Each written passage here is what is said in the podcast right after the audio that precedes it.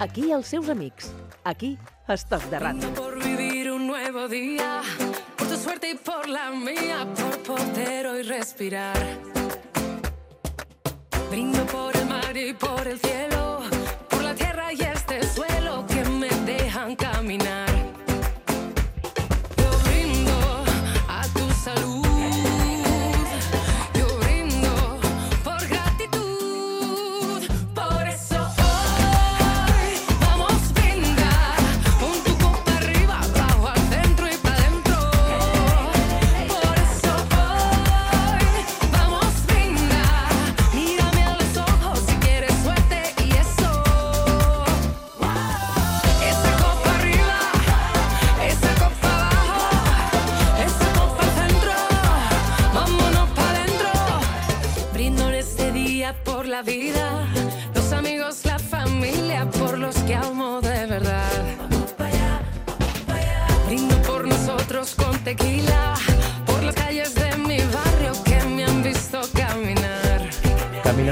Calles de tu barrio es lo que aparece en el vídeo este de Brindo. Necesariamente, o sea, cuando, cuando estabas con la canción esta ya la visualizabas, la veías allí eh, Sí. en tu pueblo. Absolutamente. ¿Por qué?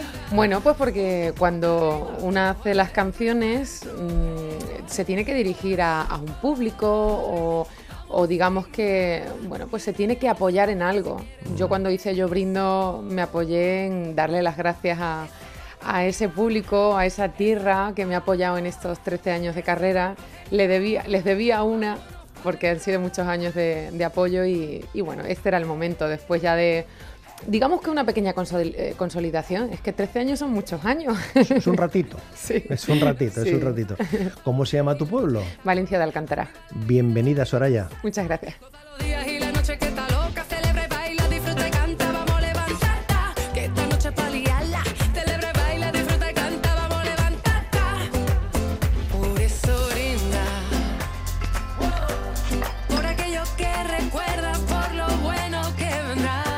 Tú brindas por la felicidad, porque esto es un canto a la, a la felicidad. Es una cosa explosiva, de satisfacción, ¿no? Sí, yo creo que hay, hay momentos en la vida de celebración, hay momentos de dar gracias y esta canción es para eso. Yo quería, como te decía antes, darle las gracias a, a ese público. Mi anterior single que se llamaba Qué bonito Oh. fue un también era un canto a la vida, pero era también un pequeño tributo a mi hija Manuela. Y con esta canción, bueno, pues he querido ampliar un poco a más personas, pero sobre todo es, es también un toque de atención, es una canción que nos recuerda que hay que, que, hay que, mm, hay que recordar a ciertas personas, que hay que volver a los pueblos, hay que, mm, hay que rodearse de la gente y de las calles que nos han visto pasear y crecer. Y, conforme me voy haciendo mayor, ya tengo 36 años, pero conforme llevo más tiempo fuera de mi Extremadura y de mi pueblo, y, y, pues y cada vez estoy de alguna manera pues más liada con mis asuntos personales y no puedo volver a mi tierra, pues mm, tengo cada vez más la necesidad de recordarla y tenerla presente. Entonces, con este videoclip ha sido, bueno, pues ha sido por fin ya el- la guinda del pastel.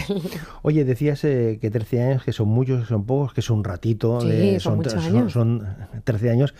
13 años que, mm, pero mm, últimamente pones el acento en el nacimiento de tu hija. Eh, Sí. ¿Ha sido un punto y aparte determinante en la llegada al mundo de Manuela, sí? Sí, hay gente que, bueno, que tiene propósitos en la vida, pues, mm, yo qué sé, pues comprarse una casa. No, para mí una de las cosas más importantes que yo necesitaba en esa lista de, de propósitos que yo tenía era ¿Sí? ser madre. ¿Sí? Sí, sí, sí, yo quería ser madre. Pero desde, desde hace muchos años. Desde siempre, o sea, de estas cosas que, pues yo me, me quiero dedicar a esto, al otro, lo demás allá. De hecho, una de las preguntas que siempre me hacían eh, los periodistas cuando salí de Operación Triunfo hace 13 años justamente era, bueno, si no te hubieras dedicado a esto, ¿qué hubieras hecho? Y yo siempre contestaba, ser madre.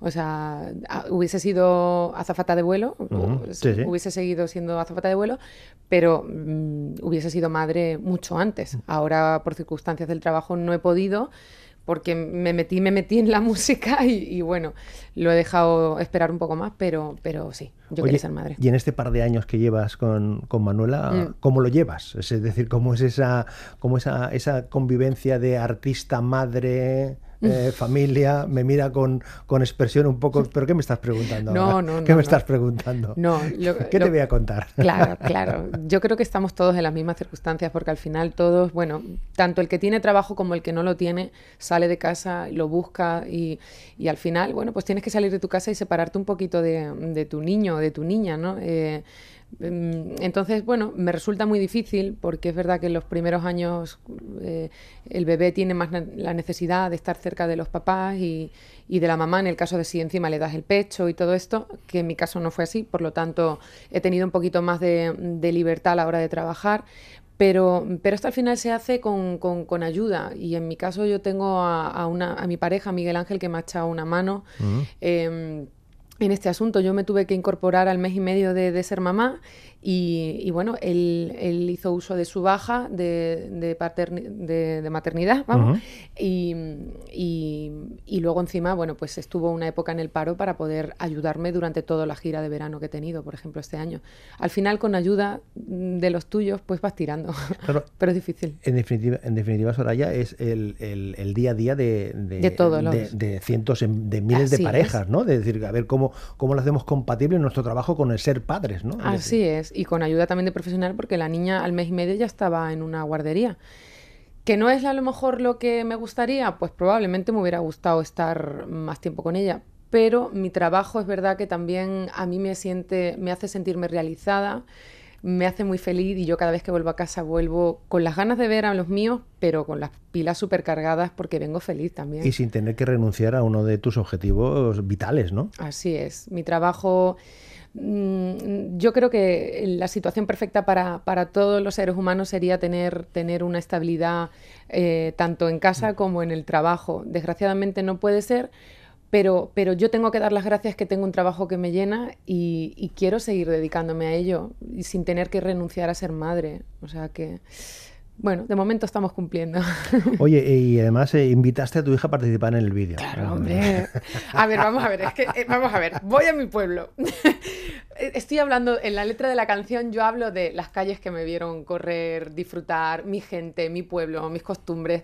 Tenía que estar mi hija, tenía que estar mi marido, tenía que estar mis padres que salen en el videoclip, mi mejor amiga Ana Moreno está ahí, están mis vecinas, están mi grupo, justamente dentro del videoclip sale Juelle Extremeña, que es un grupo folclórico del pueblo. Que es ahí con su estandarte. Efectivamente, pues es que yo estuve bailando de pequeña en ese grupo, tenía Anda. que estar ahí.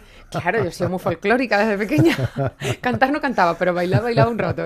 Ah, sí. Sí, O sea, a ti lo de bailar se te, se te daba, se te daba, te o sea, te arrastrabas más para el baile que por. ¿sí? Yo siempre estaba metida de alguna manera o otra en el mundo En el artístico. espectáculo, en el sí, espectáculo. sí, sí. Mi madre decía que era muy teatrera desde pequeña. He participado en zarzuelas, he sido Maripepa dentro de, de la revoltosa. Claro. Atiza. Yo fui Maripepa en, en la revoltosa y. Ay, Felipe de, mi vida.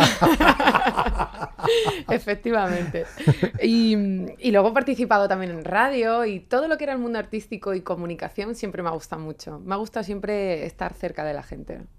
Claro, que, es- lo que te permite el, mundo del espectáculo. Te permite, pero también, eh, Soraya, como tú sabes, eh, tienes que romper esa barrera. O sea, tienes que romper esa barrera invisible que te hace conectar emocionalmente con el, con el público, con el, con el seguidor, con el oyente, ¿no? Sí, lo que pasa es que esa barrera, cuando, cuando tú lo llevas dentro, cuando tú eres artista, como en tu caso también te pasa, por eso te dedicas a lo que Yo te no soy dedicas. artista. Eres artista de los micrófonos. Sí, no te quites el peso de... me, me lo voy a poner en Twitter, artista de los micrófonos. ¿Ves? Yo soy extremeña salerosa. Me refiero que esas cosas al final uno no elige el, el saber comunicar o llegar o no llegar a su público, lo hace, lo hace de una manera natural. Y, y bueno, yo me doy cuenta que es verdad que, mm, que, que- que como yo siento la necesidad de comunicarme con el mundo, el público y el mundo también conecta conmigo. Entonces, bueno, Fácil, fácil. no me cuesta, digamos, Fácil, comunicarme. fácil. Claro, en estos 16 años eh, tienes una carrera, eh, eso que dice... Bueno, 13 de momento, 16 ya me gustaría, espero tener tres años más. Eso. Eh, digo que eh, de un planteamiento eso que dicen multidisciplinar, Sí. ¿eh? De- del mundo del espectáculo, del mundo del espectáculo. Pero lo tuyo básicamente Es la música. Es la música. Sí, es yo creo que más me divierto es la Eh, música. Lo que más te divierte Sí. y donde tú crees que te sientes mejor, aparte de el- donde tú muestras tus capacidades, tu talento, ¿sí? Digamos que do- lo que menos me cuesta y donde Sí. más me divierto es en la música. Sí, yo subirme al escenario y, y crear mi mundo y sobre todo hacer que la gente mm, tome esas historias que yo cuento con mis canciones como suyas, curar, porque al final para mí es curar. Yo siempre comparo un poco a los cantantes como, como somos un poco médicos porque nos, nos, nos colamos en los corazones del público sin querer. Hay gente que, que esas canciones le- les saca de depresiones, les cura, les, les da eh, aliento para seguir luchando en la vida. Hay personas que se ponen tu música por las mañanas para, para tener un buen día cuando no lo hay. Entonces somos un poco médicos y a mí eso es lo que más me llena. Mm. Mm, Decías que también habías estado en el mundo de la radio, ¿no? Sí, ¿Haciendo qué? pues mira, te voy a contar. ¿Presentando canciones o haciendo, ra- haciendo radionovelas? Yo, no, no, yo era muy chiquitilla, muy chiquinina, como decimos en mi tierra. Y yo era Sorayita del Moral. Ay, Soy a- Sorayita del Moral. Artísticamente. Sí, ¿por qué? Solearita del Moral. Sor- Sorayita del Moral. Vale. Y te cuento por qué. Porque estaba Inma del Moral, eh, que era la periodista, y sigue siendo periodista, obviamente. Ella era comunicadora, ¿no? Entonces, yo de pequeña me parecía un poquito por el pelo, ¿no? Ajá. Y entonces en la radio me decían, mira, ahí va Sorayita del Moral. Me daban una grabadora de las antiguas, de Sí, esas de toda la vida, sí, sí. y entonces me decía, bueno, tú lo que tienes que ir es por los comercios del pueblo haciéndoles entrevistas a, a, bueno pues a la gente de, de, esto- de estas tiendas y entonces tú les preguntas qué es lo que venden y así bueno era como una publicidad indirecta Reportera. yo por eso Publicitaria, pero yo era reportera. Claro, eso claro, claro, entonces yo iba con mi grabadora y usted qué vende entonces me explicaban yo le hacía preguntas y ellos ponían luego mis reportajes en, en la radio Atiza. Mira qué bien. bueno y eso fue mi inicio en la radio Bueno, eh, eh, es, es un inicio importante. Bueno. Bueno, eh, es decir, todo esto viene. me- mm, nos situamos en ese, en ese eh, territorio, Sí. porque como tú manejas todo esto de la, de la música y del espectáculo, hemos cogido cinco canciones de tu repertorio dilatado de estos eh, 13 Sí, años sí. formales, formales de- Sí, del sí. mundo de la música, Sí. y nos situamos en el año 2005, 2005, precisamente con esta canción. ¿Tú qué dices cuando oyes esto? Cuando oyes esto, Soraya, ¿qué dices? pues quieres que te diga la verdad Sí. Esta canción me costó mucho cantarla ¿Por qué? Porque tiene un estribillo un tanto fuera de tono. El por mí te puedes ir al cuerno todavía cuando la canto me suena tan mal. Pero mi, el que fue mi productor en la época, Quique Santander, eh, que ha sido un, un productor muy grande mundialmente, él me decía, ¿sabes qué, Sorayita? En tu país les gustan las cosas fuera de tono, les gustan las cosas un poco, un poco fuertes, ¿no? Cántate esta canción que seguro que le va a encantar a la gente.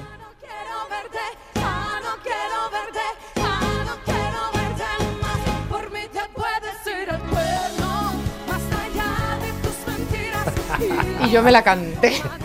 Pero sufro cuando la escucho. Bueno, pero bueno. Es muy buena, Es muy buena, muy buena, bueno. Para mandar al cuerno a mucha gente, Bueno, sí. y lo que fue un campanazo.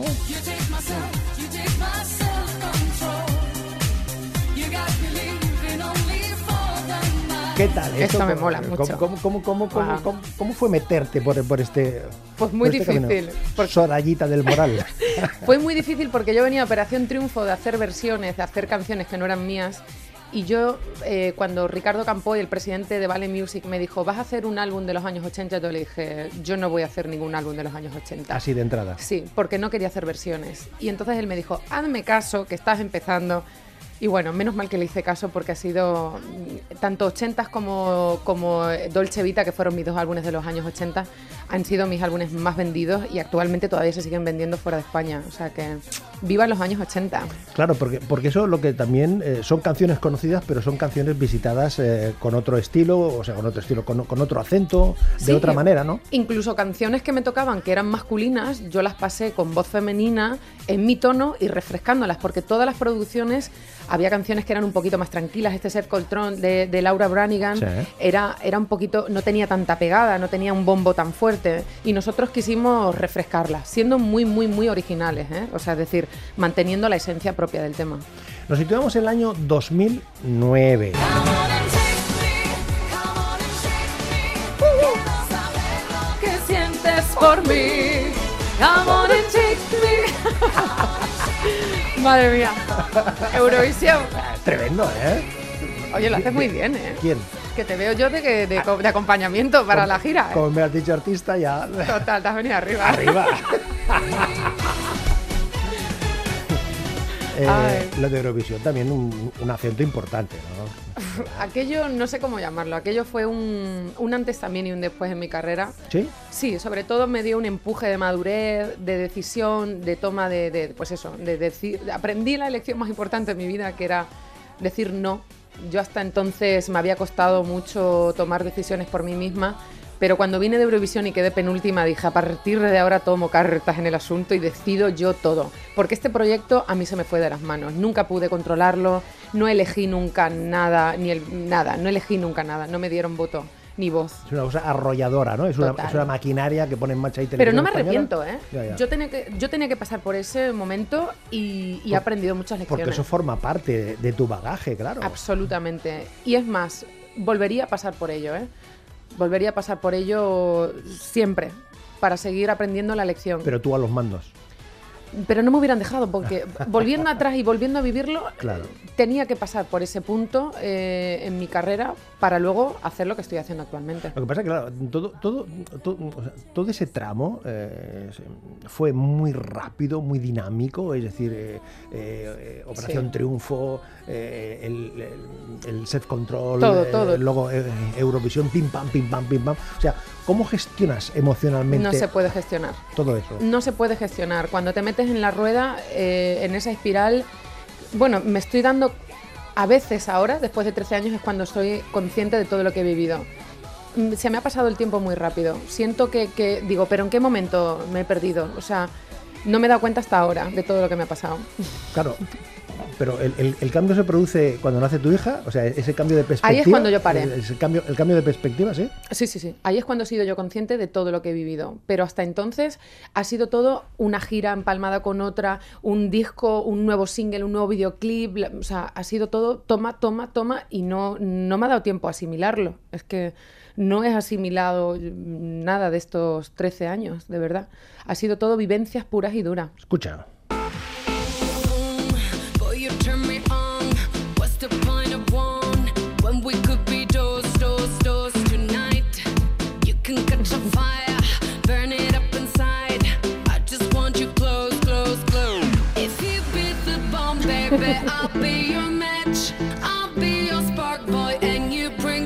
Entonces, me augura que si me quedo sin trabajo en la radio, de corista puedo Te ir, ¿no? prometo que te vienes conmigo. te llevo de gira.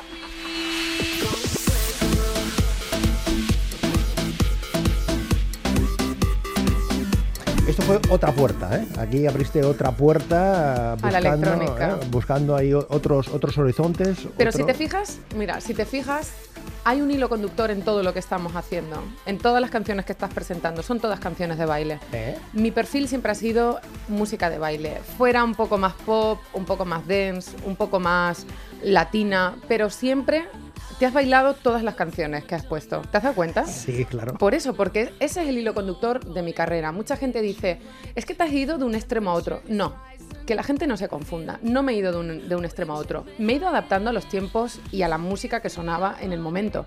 Pero mi perfil siempre ha sido eh, música de baile, siempre. Fíjate tú, el pretendiente. Eres mi vida, el protagonista de mis Canciones de amor, contigo quiero una cita.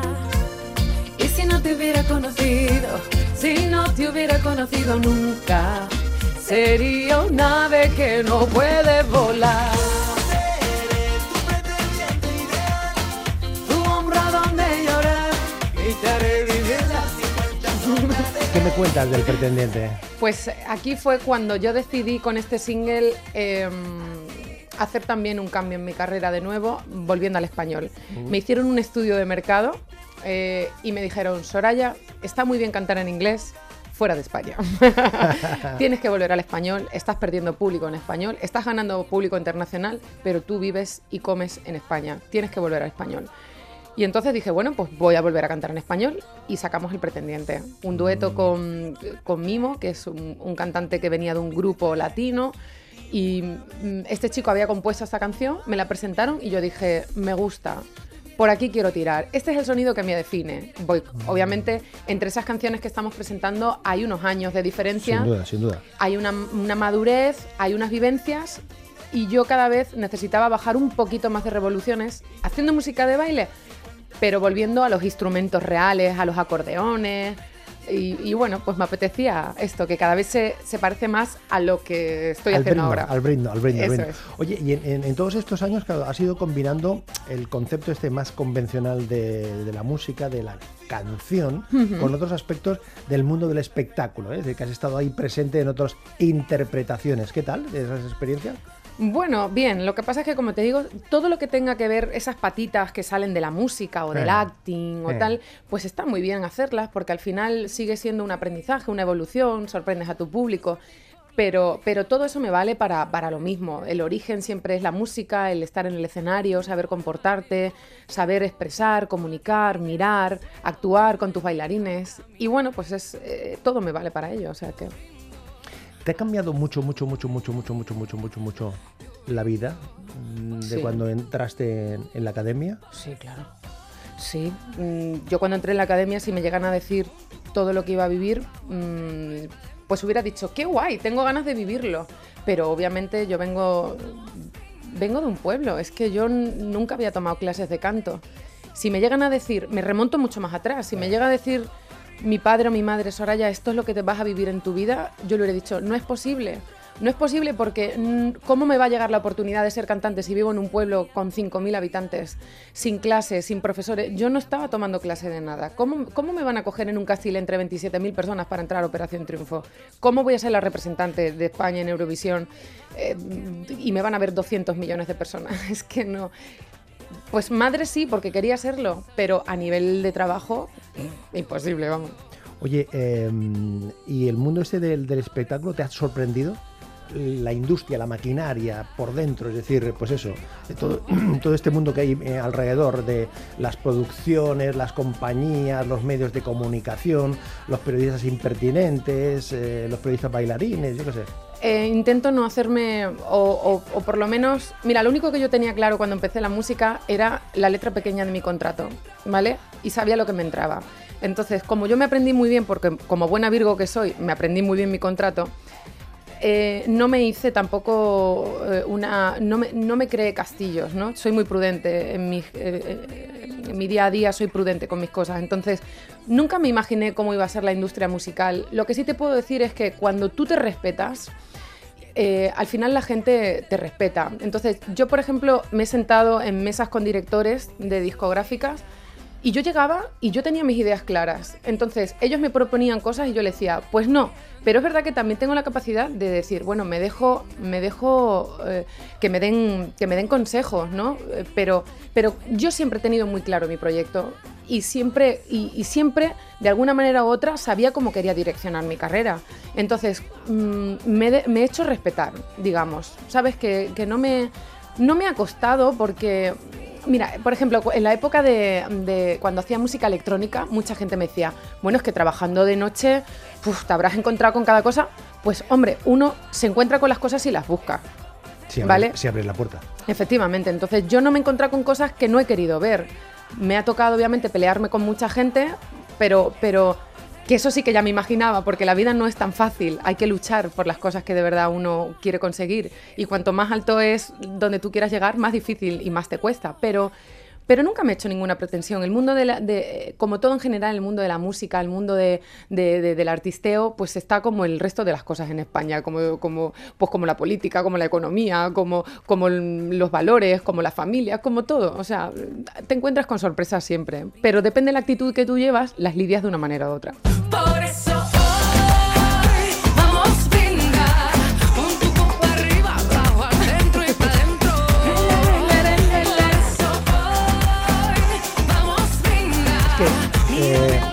Me resisto que la próxima vez que nos encontremos te salude como Sorayita del Moral, pero bueno, me. Es que es verdad. Soraya Arnelas Rubiales, Valencia de Alcántara. El 13 de septiembre tu fue tu cumpleaños. Sí, cumplí Ah, 36. Caramba, caramba. ¿Y, y tu hija cuándo, cuándo nació? El día, el día 24 de febrero. De febrero. Ah, Va a cumplir ya para el año que viene dos añitos. Imagínate, imagínate. Soraya, te agradezco que hayas compartido este ratito con, eh, con nosotros. Ha sido un placer. Ya te aviso si me quedo sin trabajo. Sí, para, no te para- vas a quedar para- sin trabajo porque eres un gran comunicador. para hacer aquí un poquito de... de- Eres un artista de los micrófonos. Un beso, Soraya, y enhorabuena. ¿Brindamos? Brindamos.